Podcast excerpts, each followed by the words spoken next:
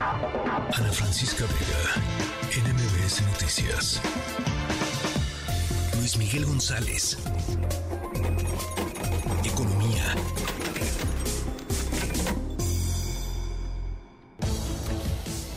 Luis Miguel González, les decía al inicio del programa, eh, cuando leí este dato, me fui para atrás, de las 35 empresas principales de la Bolsa Mexicana de Valores, todos los directores generales, es decir, todos los CEOs, son varones, son hombres, Luis Miguel. Eh, así es. Y el promedio de edad es 58 años. Sí. Eh, es, vamos a decir, algo más que una anomalía estadística, yo diría es una fotografía muy clara de en qué punto estamos en términos de cultura empresarial, lo que falta por avanzar. Ojo, en el caso de CEOs o presidentes de empresas, directores generales, no estamos hablando de que se pueda decir es un asunto de cuotas de género, es simplemente en el momento en el que estamos en México, no hemos sido capaces de generar las condiciones para que las mujeres compitan por esos puestos y los consigan. Eh, es, son las empresas más importantes de México que cotizan en bolsa. Podemos decir, hay otros corporativos muy grandes que no cotizan en bolsa, pero la realidad sería muy parecida.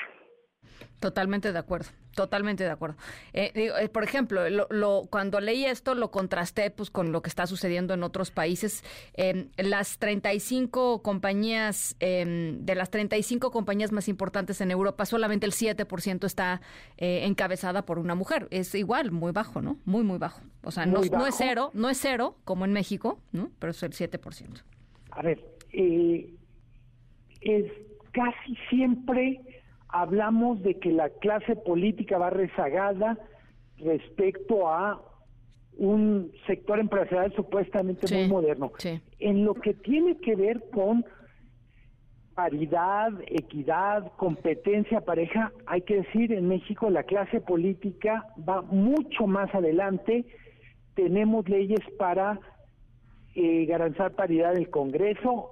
Podemos discutir en algunos detalles de los criterios que se, que se decidió lo de las gubernaturas, eh, sobre si la mitad de nueve debe ser cinco o cuatro, por ejemplo, pero en cualquier caso vamos viendo que en este caso el espejo que pone la clase política es literalmente para que se pusieran un poco rojos de vergüenza los empresarios. Sí, bueno, y hay por ahí otra medición, no la tengo claro en este momento, no la tengo clara en este momento, del IMCO, del Instituto Mexicano para la Competitividad, que hizo un estudio hace eh, apenas algunos meses en donde hablaba sobre mujeres, la presencia de mujeres en los eh, consejos de administración de las empresas y también era pues fatal, ¿no? O sea, pésimo. La, gran mayoría de las empresas no tiene una sola mujer sentada en sus consejos.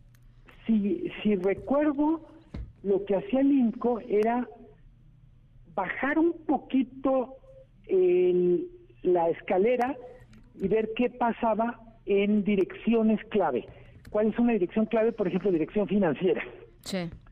Y si no recuerdo mal, el número o el porcentaje de mujeres estaba alrededor del 13%. Dicho de otra manera, a mero, a mero arriba de la pirámide es cero. Si te bajas un segundo escalón, que son las direcciones más relevantes, apenas son una de cada diez. Sí. Yo enfatizaría, Ana Francisca, también el tema de edad. Estamos hablando de hombres, pero también de promedio de edad 58 años. Sí, sí grandes. Eh, hay un tema de renovación, evidentemente eh, son cargos en donde la experiencia cuesta mucho, pero yo diría que está un poquito más cerca de la edad de jubilación Sí, el promedio es 58 años. Sí, sí, sí. Fíjate, acá tengo el dato, totalmente de acuerdo contigo, pero acá tengo el dato eh, preciso de, del IMCO. México estaría alcanzando al ritmo que vamos, pues, ¿no? México estaría alcanzando la paridad de género en los consejos de administración de las empresas hasta el 2052. Hicieron un análisis de eh, casi 200 empresas que están cotizando en las bolsas mexicanas, eh, pues con esto, con pocos avances, el 13% del total en direcciones relevantes, solamente 4% total de direcciones generales son ocupadas por una mujer. Eh, creo que mucho de esta discusión, eh, diría, la buena noticia es que ya empezó, la, la mala es que vamos lentos, tú decías, por, desgracia, Europa tampoco es un modelo que dijeras qué rápido van. No, no. Eh, me atrevo a decir, Estados Unidos va un poco más rápido, pero de fondo no es solo, además, el nombramiento de mujeres en la parte alta, en la parte media, sino que haya condiciones para que ellas a su vez puedan tomar decisiones que faciliten el avance o la competencia pareja para mujeres. Sí. Es decir, es el nombramiento, pero también las reglas del juego en varios niveles de la organización. Totalmente de acuerdo, totalmente de acuerdo. Eh, fíjate, eh, eh, Estados Unidos decías va un poco más avanzado, pues poquito más, porque va es, es el 10% de las empresas este Fortune 500, ¿no? Son son son mujeres. O sea, estábamos hablando, esta, Europa 7%, Estados Unidos 10%, que es la verdad bajísimo, bajísimo.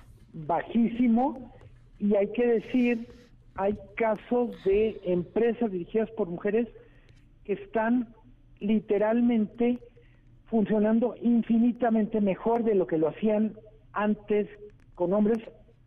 Digamos, literalmente tenemos ejemplos de todo. Sí empresas que funcionan mejor, empresas que igual y empresas que peor. Lo que pues quiere decir es, no es un asunto de género. Sí, sí. No, no. Eh, es, creo que parte del tema, Ana Francisca, es romper los estereotipos. O sea, al final decir, hablamos de romper el techo de cristal, romper paradigmas, pero al final todavía tenemos estereotipos de cómo debe ser quien dirige una empresa y por desgracia, todavía la primera imagen que se nos viene a la cabeza es un hombre de portafolio, ¿no? Este de portafolio pues, de pelo canoso o canas pintadas, pero en cualquier caso de cierta edad. Bueno, se han empezado a romper estereotipos, creo, es muy importante. Sí, creo que se han empezado a romper estereotipos. Este, hay que ser, hay, como dices tú y coincido, Luis Miguel, es bueno que se esté dando, que se estén dando estas discusiones. Es bueno poderlo cuestionar abiertamente. Eh, y también creo que no es un tema de, cuotas, es un tema de, eh, pues, cambios estructurales en, las, en la cultura empresarial que permita que las mujeres crezcan en un ambiente laboral en donde eh, pues puedan florecer este simple y sencillamente. Y a veces sí es un tema de club de Toby, ¿no? Pues, pero eso es otro rollo. es probablemente eh, una de las discusiones al final es qué está pasando justo antes de llegar a la dirección general o a la presidencia.